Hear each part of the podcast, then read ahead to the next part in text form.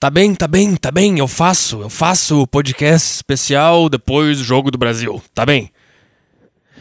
Ah, vamos lá, é, esse aqui é o podcast Saco Cheio, especial 2, especial 2, eu não sei como... Ah, comecei tudo errado, cara. Vamos ser sinceros com a minha própria cabeça. Aconteceu o seguinte, cara, eu não tive tempo de gravar podcast depois da vitória do Brasil de 2 a 0 uh, sobre o México, tá? Ao México? Não sei como é que se fala. Sei lá, foda-se. Não tive tempo, tá? Não tive tempo. Por quê? Porque esse podcast não paga o meu salário, não sustenta a minha vida. Tá? Daí começou a vir um monte de gente mandar mensagem e e-mail. Cadê o podcast depois? Não, não vou fazer. Eu me arrependi completamente do início desse podcast já. Essa voz. Eu me senti um youtuber lendo o comentário de alguém, sabe? Fazendo essa voz de merda. Por que que não, sabe? Sabe como eles fazem isso? Irritou agora. Eles botam uma distorção na voz para mudar, mudar o pitch e ficar aquela voz tipo do Alvin os esquilos quando eles leem um comentário de alguém. Putz, eu fiz isso, cara. Tô me sentindo um lixo agora. Estou me sentindo um lixo agora. Tá, mas aí o pessoal começou a falar. Como é que eu posso falar essa frase sem. Eu tô gastando tempo do podcast de Copa para fazer isso. Vamos lá. As pessoas começaram a mandar assim. Mandar assim. As pessoas começaram a mandar assim. Só que é mandar que se fala, não é mandar. Para, Arthur! Faz o podcast direito. e daí, cara, começaram a mandar, faz o podcast. Não ia ter um podcast depois do jogo. Essa voz é melhor. Não ia ter um podcast depois do jogo do Brasil. Tu não prometeu. Prometi, mas não dá porque não paga. Tu paga? Tu paga meu salário? Não paga meu salário. Tu paga meu salário? Não paga. Então como é que eu vou fazer? Eu tenho que priorizar meu trabalho, não essa merda aqui. Tá? Daí eu não consegui gravar. Mas agora eu tô com um tempinho pra gravar. Então vai sair com um dia de atraso. Tá. Vamos lá. Brasil 2, México 0. Sem muitas surpresas. Foi o que eu imaginei que ia acontecer. No bolão eu botei 1 a 0. Eu achei que não ia ser tão fácil. E o que aconteceu foi o seguinte, cara. Acho que é a leitura mais básica que tem, porque foi um jogo fácil de entender o que aconteceu. Uh, o cara lá, o técnico do México, Carlos Osorio, Osório com Z, Carlos Osorio, japonês? Carlos Osorio, Osorio, Carlos Osorio. Ele, cara, ele cagou. Se fosse o Football Manager, que que ele teria, qual seria o, o mapa dele ali das táticas? Quem joga Football Manager, vem comigo agora que você vai entender. Ele botou assim: linha defensiva alta, pressão sempre, ritmo muito alto, marcação apertada, desarme agressivo, sobrecarregar. É, filosofia muito fluida, tá? Daí deu 20 minutos dos mexicanos enlouquecido dominando todas as divididas com a bola, chegando no ataque, fudendo o Brasil. Eu até pensei, vá, vai ser um baile. Mas então, eu tenho um amigo que ele é mais inteligente que eu, que ele mora em Portugal, e ele me disse: daqui a pouco o México vai cansar. Porque é óbvio, não dá para segurar esse ritmo de jogo até o final. E quando o México cansar, o Brasil vai começar a atacar. Dito e feito. Deu 20 minutos do primeiro tempo, o fôlego dos mexicanos terminou e o Brasil começou a dominar o jogo. Daí foi pro segundo. Foi pro segundo tempo 0 a 0 Eu não consigo lembrar agora se foi pro segundo tempo 0 a 0 ou se virou o primeiro tempo 1 a 0 pro Brasil. Mas enfim, cara. Aí cansou, porque o cara. É, é, esse é o problema, cara. Ele, ele, para mim, o México só tá fora da Copa por causa do erro do, do, do, técnico. Não que teria alguma chance, mas eu acho que ele pegou, ele fez uma estratégia errada. É, tem que, nesse tipo de jogo, tem que ir pro, pro feijão com arroz. Tu é um time menor, tu, é, tu, é, tu, tem menos chance, cara. É retranca. Retranca total. Não tem essa de marcar saída de bola e não sei o que. Não tem. Isso, isso aí só funciona com os times de merda que nem o Grêmio. Porque eu tô vendo essa Copa inteira e eu tô pensando assim, cara, quando terminar essa Copa, eu, eu tô torcendo para que o Renato esteja assistindo essa Copa e percebendo que o estilo de jogo que ele, que ele ganhou as coisas não funciona mais. Acabou. E esse é o segundo ponto desse podcast especial de Copa. Que não vai ser só sobre o jogo do Brasil, né? Dá pra falar sobre as outras rodadas. Uh, acho que os três times com mais posse de bola do, do, do, do campeonato foram eliminados: Alemanha, Argentina e Espanha. Né? Que, vocês viram o jogo da Espanha, cara? O jogo da Espanha era o Grêmio jogando. Que é impressionante, cara. E essa é uma comparação que eu quero fazer também com o estilo de jogo do Brasil, que também é de valorização de posse de bola e tal. Mas é, é eu vejo que tem uma diferença eu vou, eu vou comparar com o Grêmio porque é o, é o ponto que me pega. Porque eu gosto desse time de merda e eu quero que, sei lá, fico torcendo pro Renato tá assistindo essa Copa e, e, e se tocando que não dá para ser assim. Porque, cara, tu causa uma surpresa quando tu pensa assim, ó, vou jogar no, na posse de bola e eu vou só ficar com a posse de bola. E sempre que eu puder, eu vou tocar pro zagueiro e até conseguir achar um espaço. Tá. Quando tu vem com isso do nada, os outros times não estão preparados, é óbvio que no início vai dar certo. Tu vai ganhar ali um ano, uma temporada, vai muito bem esse tipo de tática. E daí tu vai se destacar. E daí os times vão pensar, ah, esses filhos da puta eles ficam tocando a bola. Então nós vamos pegar essa tática aqui para combater essa tática ali. Então não dá para ficar sempre nessa merda. Tu tem que variar de vez em quando. Tu tem, tem que vir com uma novidade. Às vezes, sabe? Tá entendendo o que eu tô falando? Não dá pra ser sempre essa mesma coisa. Que daí, por exemplo, Palmeiras lá, que ganhou do Grêmio 2 a 0 na arena. Foi um fiasco aquilo lá, que era o Grêmio tocando bola para trás e o Palmeiras dando lançamento e carrinho e buscando gol. Tá, mas qual é o meu ponto? O meu ponto é que, sim, eu odeio o futebol de posse de bola. Muito do meu ódio por esse estilo, estilo de jogo é por, pelo meu medo de o Grêmio começar a cair agora por insistir nessa merda que todo mundo já percebeu como é que faz para desmanchar. Né? E muito disso é do meu medo, né? esse meu ódio pelo, pela posse de bola. Mas eu, meu, meu ponto, cara, esqueci do que eu tava falando. Esqueci o que eu tava falando. Sim, eu, eu comemoro quando a, a Espanha foi eliminada, comemorei, achei do caralho, ótimo, muito bom que esse tipo de jogo esteja cada vez mais se provando que, que não funciona e, e além de ser chato de ver, além de ser chato de ver, não funciona, acabou essa merda, graças a Deus. E daí, cara, eu me peguei no seguinte dilema, mas o Brasil, ele também joga esse tipo de jogo, mas não é tanto assim que, que por exemplo, cara, eu vou comparar o Brasil com o Grêmio que, que, porque eu vou nos jogos do, do Grêmio aqui em Porto Alegre, eu assisto pelo menos. Eu lembro que essa temporada, os jogos que eu fui, que eu assisti do Grêmio, cara, eu vejo assim, o cara pega a bola na zaga, o Jeromel. Daí ele, ele tenta abrir pro, pro lateral direito, que tava o Madison ou o Léo Moura. O Léo Moura vai até ali perto do meio campo, percebe que não tem como ir mais pra frente, daí ele devolve pro Jeromel. Aí o Jeromel toca pro Kahneman. Aí o Kahneman toca pro Bruno Cortes. Aí o Bruno Cortes tenta ir pra frente, não tem como, porque não tem espaço, daí ele toca pra atrás pro Michael. Aí o Michael toca pro Jeromel. Aí o Jeromel toca pro Léo Moura. Daí o Léo Moura tenta ir pra frente, não dá. Daí ele toca pro Arthur. Aí o Arthur tenta pra frente, não dá. Toca pro Jeromel, toca pro Kahneman. Daí o Everton vem toca pro Everton. Daí o Everton tenta driblar um cara, dribla um cara, toca pra trás. Sabe que me, me parece que esse sistema de posse de bola ele meio que se desvirtuou e a posse de bola se tornou mais importante do que tentar fazer gol, sabe? E a Espanha caiu por causa disso, que a Espanha foi exatamente assim, cara. Eu vi o jogo, eu, parecia que, que eles iam ganhar o jogo se eles tivessem mais posse de bola do que, o, do que a Rússia, sabe?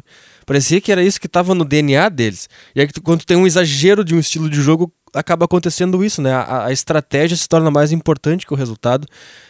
E, e aí, cara, o que, que eu tô falando é que o Brasil, por mais que ele tenha também, ele joga com dois volantes que tem o, o bom passe e tenta trabalhar bem a bola e tal. Por mais que isso aconteça no Brasil também, me dá prazer, porque passou do meio de campo, é os caras tentando ir pra frente. Não tem, ah, toca lá de volta no Thiago Silva. Não, é drible, é um cara passando pelo corredor, é o cara tentando inverter a jogada, é um cara, o centroavante voltando para antes da meia-lua da grande área para tentar fazer uma tabela, sabe? A partir do meio-campo tem uma objetividade. Antes tá, vamos chegar até o meio-campo passando a bola do jeito que dá, mas quando chegar no ataque adversário, nós temos que ir para frente e não para trás. Então, eu não odeio o estilo de jogo do Brasil por causa dessa diferença. Mas eu odeio o sistema de jogo da Espanha porque uh, é ridículo. Cara, é, a coisa mais irritante é quando o cara chega na, na lateral e ao invés de cruzar, o cara toca para trás e começa a tocar para trás de novo. E quando tu vê a bola tá com o zagueiro de novo. Eu fico, cara, tu acabou de jogar fora um ataque. Por que tu não cruzou a bola pra área, cara? Mas enfim, tá? Esse é o meu primeiro ponto nesse podcast. E, e aí. Eu não sei, já tem nove minutos aqui, eu tenho mais cinco para falar. Aí eu tava eu vi, me mandaram um tweet de um jornalista esportivo aí da ESPN, que é o. Deixa eu ver aqui o nome do cara. André Rocha. É da ESPN? Ou é da Fox? Blogueiro do UOL, não é nenhum dos dois. Tá? Aí ele escreveu assim: ódio ao Neymar, ódio à Bélgica, ódio à posse de bola, ódio à retranca, ódio ao Guardiola, ódio ao Tite, ódio ao Mourinho, até quando eu vou conseguir segurar esse sotaque de merda, ódio às seleções tradicionais, ódio ao Real Madrid, Ódio às zebras. Ninguém desfruta nada. O futebol virou uma grande fonte de chupa e revanches. Ai, cara. Cara, ele tá reclamando que as pessoas odeiam. Por exemplo, ele tá reclamando que eu, por exemplo, eu odeio a posse de bola e eu comemoro quando um time de posse de bola é eliminado. E provavelmente ele tá percebendo esse tipo de coisa e ele tá reclamando disso. Mas, cara, o futebol, ele existe justamente pra gente poder exercer o nosso ódio sem que a gente prejudique ninguém com esse ódio. Porque o ódio, eu vejo o ódio é muito legal. Só que, como ele é muito legal, ele se torna muito perigoso. É que nem cocaína, é que nem drogas, tá? Ele é muito legal. E quanto mais potencial de ser legal aquela coisa é, mais potencial de também ser perigosa aquela coisa é tá? então, o que eu tô dizendo é o seguinte, cara. O ódio, ele pode ser destrutivo, mas ele pode ser muito divertido. E o futebol, ele cumpre uma tarefa maravilhosa de tu poder exercer o ódio humano e tu despejar, tu, tu concentrar o teu ódio em coisas que não vai prejudicar ninguém. Tá entendendo? O que, que prejudica alguém eu odiar a, a, posse de bola, eu odiar a Bélgica, eu odiar a Espanha, eu odiar o Messi e amar o Cristiano Ronaldo, ou um cara odiar o Neymar e o outro amar o Neymar onde que isso causa algum problema. Isso, isso para mim não causa nenhum problema e mais, ele traz benefícios, porque a humanidade começa a concentrar o seu ódio em coisas banais, se livra desse sentimento e na vida real, nas coisas boas e positivas, aliás, na vida que vai mudar alguma coisa, ele não tá mais com aquela carga de ódio, ele pode é, viver a vida dele normal. É por isso que o futebol existe, cara. No final das contas, é até o, a, a extravagância de um gol quando tu enlouquece, quando te emociona, é para tu tirar aquela carga que tá no ser humano. Que se tu botar aquilo ali em outro setor da tua vida, não vai funcionar, vai dar merda, mas aquilo ali tá dentro de ti. O que, que tu faz? Tu assiste futebol. Daí tu comemora quando tem um gol no finalzinho. Tu fica enlouquecido. Tu odeia um sistema de jogo. Que é a coisa mais patética que odiar um sistema de jogo é patético e é justamente por isso que eu faço, porque é patético. Porque se eu, se, se, eu fosse prejudicar alguém odiando o sistema de posse de bola, eu não ia fazer, eu ia ficar me reprimindo para não odiar aquele negócio. Tá entendendo, cara? E aí vem esse jornalista de merda encher o saco dos caras que estão se divertindo porque ele quer pagar de, de superior. Oh, eu vejo as coisas aqui de uma forma muito melhor que vocês. Eu não me rebaixo a esse tipo de coisa. Para, cara. A graça do futebol é tu falar por teu amigo que, que gosta do Barcelona, chupa quando perde para ir para a Rússia nos pênaltis depois de ter 80% de posse de bola. É exatamente por isso que tem o negócio, cara. É engraçado e divertido, tá?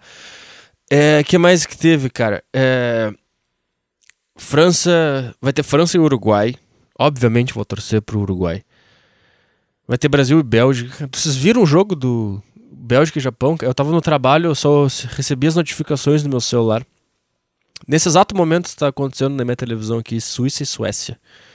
Tá 0 a 0 5 minutos do segundo tempo, tá? Só para registro aí, para quem ouvir no futuro este podcast. Então você já sabe o que aconteceu nesse jogo. É, eu tava no trabalho, eu fiquei recebendo as notificações do jogo. Aí tava 2 a 0 pro Japão. E daí eu falei pro meu colega de trabalho, cara, tá 2 a 0 pro Japão, cara. E daí eu continuei fazendo minhas coisas e só depois que eu fui ver o celular e tinha três notificações de gols da, da Bélgica. E aí eu pensei, perdi um grande jogo. Daí eu cheguei em casa e assisti os vídeos da Copa. A Copa, do, do Bélgica e Japão. Uh, ingenuidade, né, do Japão ali.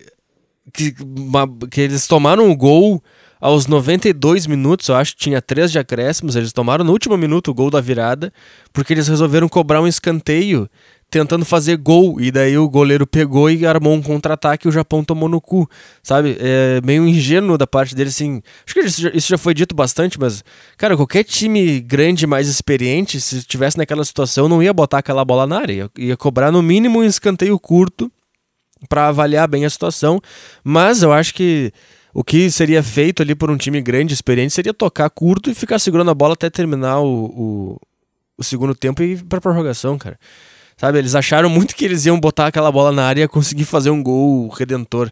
E também. E também. Sei lá, cara. Time que tá ganhando de 2 a 0 uma quarta de final e deixa virar pra 3 a 2 eu não, eu não vi o jogo, não tenho como. Como falar exatamente o que, que aconteceu, mas. Aí tu pensa, como é que se fuder também, né? Foi uma, foi uma, uma bucha daquele Honda, aquele Honda que fez um golaço de fora da área. Enfim, é, acho que é isso aí. 15 minutos e você vai me perguntar, você confia no Hexa? Eu, não confiava, agora eu tô...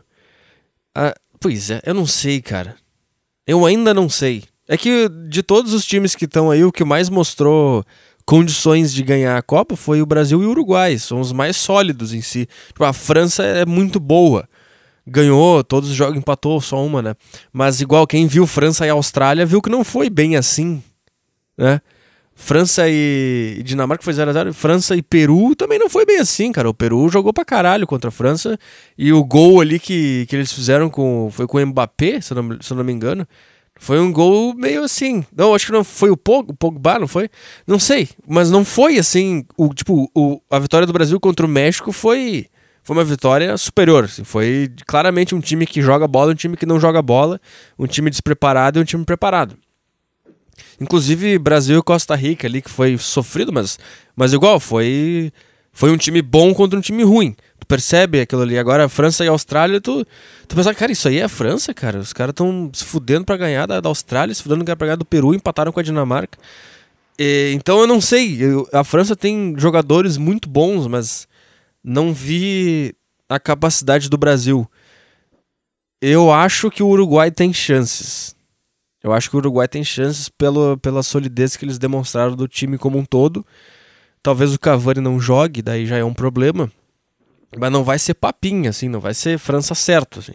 Eu acho que vai chegar Brasil e Uruguai na semifinal. E daí, eu acho que o Brasil passa da Bélgica tranquilo.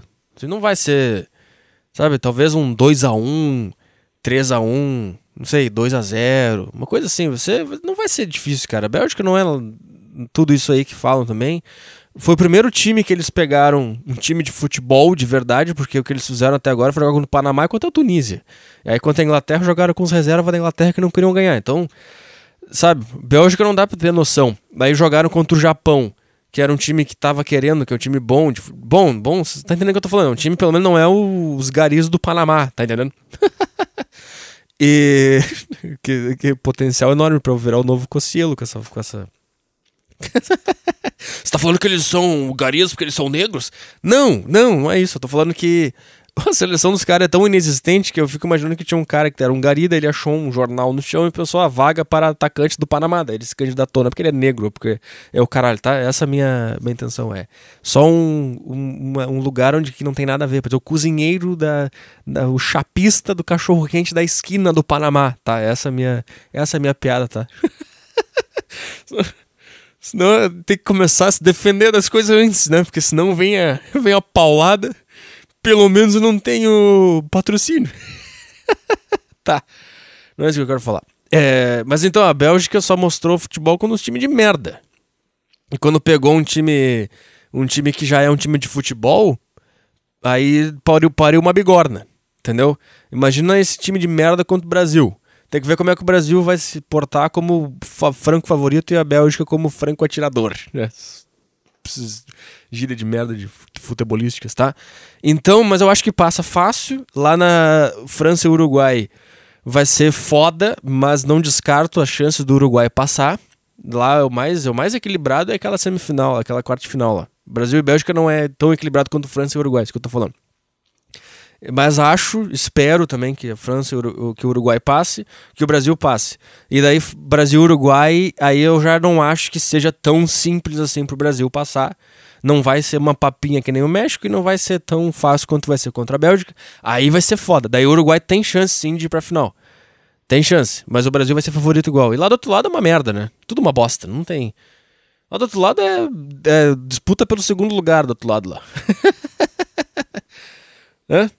Capaz de ó, da Rússia chegar nessa final aí, cara. Mas é isso aí, tá? Tô torcendo pro Uruguai, tô torcendo pro Brasil, daí na semifinal vou ser obrigado a torcer pro Uruguai, cara. Desculpa, mas não, eu não consigo, cara. Eu vejo a entrevista do Cavani chorando depois do jogo.